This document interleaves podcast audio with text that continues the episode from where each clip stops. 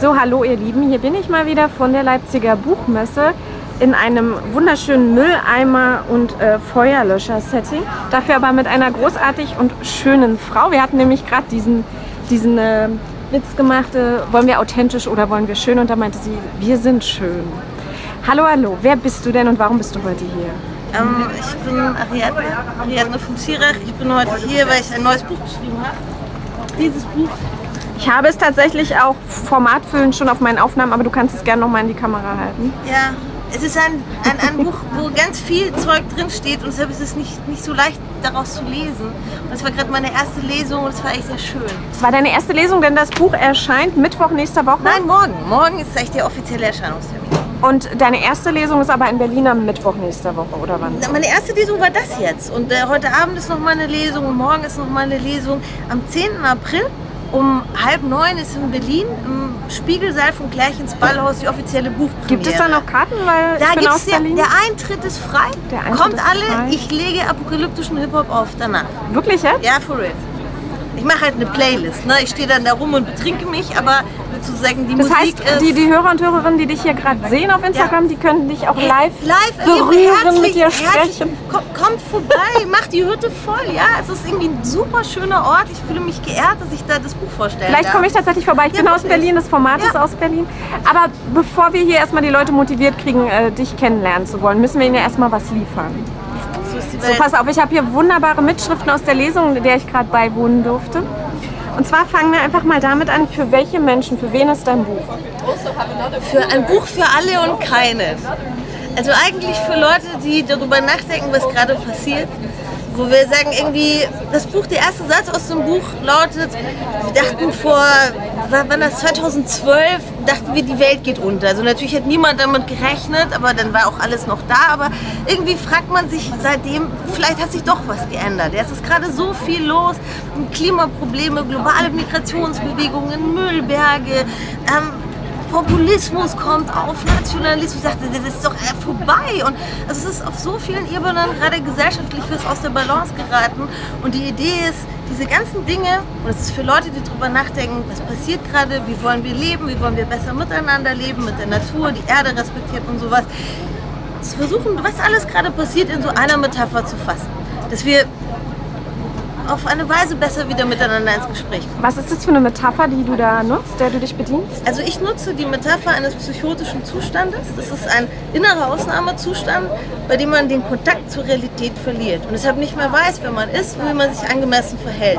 Und wir leben gerade in einer Gesellschaft, die ganz viele existenzielle Bedürfnisse, die wir haben, zum Beispiel, dass wir, wenn wir auf die Welt kommen, einander brauchen, dass wir währenddessen einander brauchen, dass wir auch schwach sind, dass wir, wenn wir alt sind, bitte nicht in einem Pflegeheim wohnen wollen, wo wir nur äh, ausge also weggestellt und ausgebeutet werden, dass wir gerade Lehrermangel haben, dass unsere ganzen Institutionen eigentlich von so einer idiotischen Ökonomisierung und Dokumentarisierung dieser Ökonomisierung so ausgehöhlt sind und wir drüber nachdenken müssen, wie können wir eigentlich wieder gut miteinander leben. Und das ist ein Moment, wo wir sagen, okay, unsere ganze Gesellschaft ist gerade ein bisschen aus den Fugen geraten und wenn wir sie eben nicht als sozusagen nur vom bösen Kapitalismus heimgesucht, sondern ein bisschen auch als krank und unsere bedürftig begreifen. Und begreifen, dass es nicht darum geht, dass wir eine neue Welt brauchen, sondern einen neuen Umgang mit der Welt, wie sie schon da ist. Ja? Dann hilft uns die Metapher der Psychose zu sagen, wir können unsere Identität, unseren Sinn, unser Zusammenleben neu erzählen. Gleichzeitig sagst du dem Leser ja damit, du pathologisierst ja den Leser oder die Leserin damit. ne? Nein, ich pathologisiere die Gesellschaft. Und ähm, sozusagen, ich, ich stelle die Frage, ob unser Zusammenleben gerade so ist, wie es uns als Menschen gerecht wird. Und das bezweifle ich. Und vielleicht noch eine kleine Sache auch aus der Lesung. Schau, der Mensch ist das unbestimmte Tier. Und eine Gesellschaft ist so eine kollektive Bestimmung, die sagt, wie gehen wir mit dem Leben um, miteinander, wie vermitteln wir zwischen den Generationen, den Geschlechtern, gesellschaftlichen Widersprüchen, unterschiedlichen Perspektiven. Und eine gute Gesellschaft kriegt das ganz gut hin. Und wir rutschen gerade in Parallelgesellschaften und Filterbubbles ab und werden irgendwie zu Feinden, wo wir doch zusammen unser Hiersein irgendwie gestalten müssen. Was meinst du damit, wenn du sagst, der Mensch ist das unbestimmte Tier? Naja, anders als die bestimmten Tiere müssen wir uns wirklich unsere Lebensumstände selber schaffen. Das ist doch die alte philosophische Frage, so, wer sind wir? Und wir geben unserem Hiersein durch die Form, die wir dem Hiersein geben, einen Sinn. Und sozusagen, wir sagen, was uns wichtig ist. Ist es uns wichtiger, zusammenzuleben oder gierig Erfolg zu haben und nur das eigene anzuhäufen? Ne? Ist es uns wichtiger, mit der Natur zu leben oder sie auszubeuten? Ist es uns wichtiger, andere Kulturen zu respektieren, zu verstehen, uns auch mit ihnen auseinanderzusetzen oder wenden, wollen wir gar nichts von denen wissen und uns in immer engeren kleinen Kästchen einsperren. Und das ist gerade der kritische Zustand. Ist das auch, was du meintest mit der sokratischen Kur? Die sokratische Kur hat was damit zu tun, dass eigentlich in einem psychotischen Zustand, was wir gerade, wir leben ja in einem postfaktischen Zeitalter. Also wir haben gerade ein massives Problem mit so einer kollektiven, objektiven Wirklichkeit. Und immer mehr Leute driften in so Privatwelten ab. Das betrifft sozusagen den ganzen nationalistischen Schwachsinn, aber auch so konsumgesteuerte Filterbubbles, wo man sich nur noch mit seinen Ernährungsgewohnheiten beschäftigt und so. Ne? Und die sokratische Kur ist der Moment, wo wir zur Realität des Lebens zurückkehren, so wie das ist. Und damit auch zu unseren Beschränkungen. Na, und zu sagen, so ist. Na, bei Trumps Inauguration waren weniger Leute als bei Barack Obama. Ja, dass wir unseren Augen wieder trauen, unserem Verstand, unseren Herzen, unserem Geist. Weil der Ausweg aus einer Geisteskrankheit oder einem Verlust dieses Geistes ist, dass wir ihn wieder erobern. Die Welt, den Geist und selbst. Und das fängt eben bei jedem Einzelnen an. Der sokratische Dialog sagt ja auch was, oder? Der wird ja auch in Coaching-Therapien und so mittlerweile verwendet. Ja, also es geht ja darum, dass wir uns daran erinnern. Ich glaube, das ist das.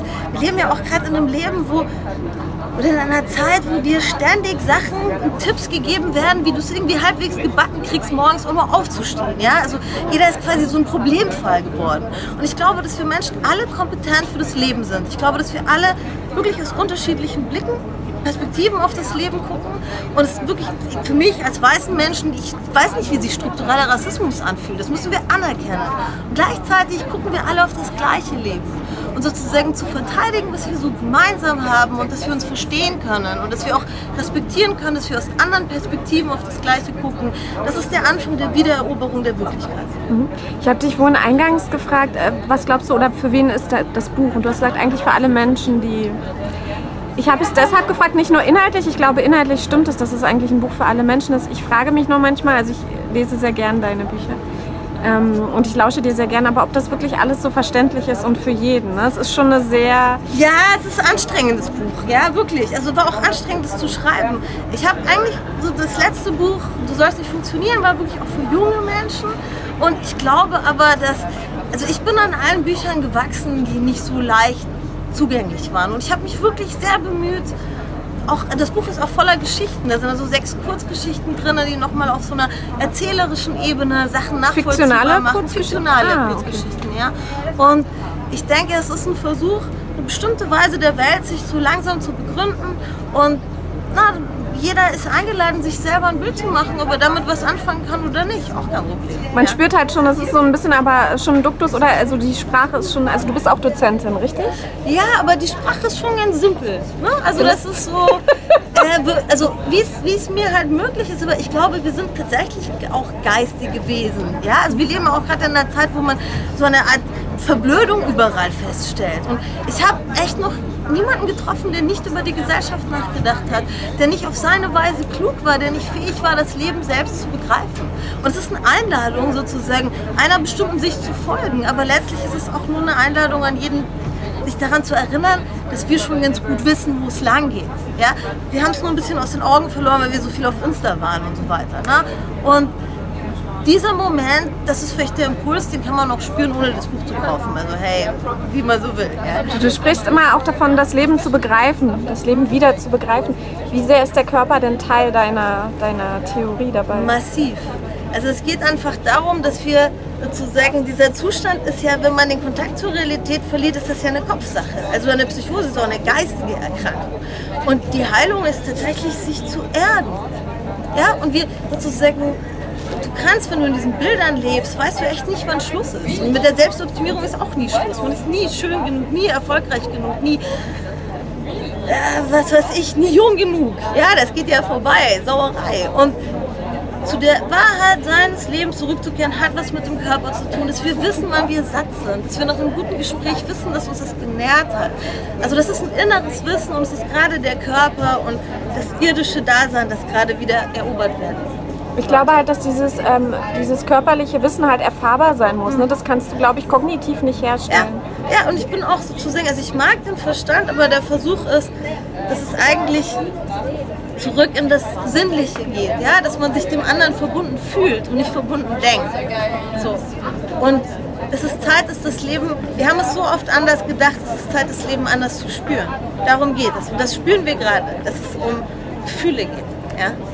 Du hast so einen schönen Witz äh, gebracht. Du meinst, du bringst den immer im Kontext mit deinem Buch. Willst du ihn nochmal? Ja, ich erzähle ihn gerne. Hm, äh, wa- Was ist unfair?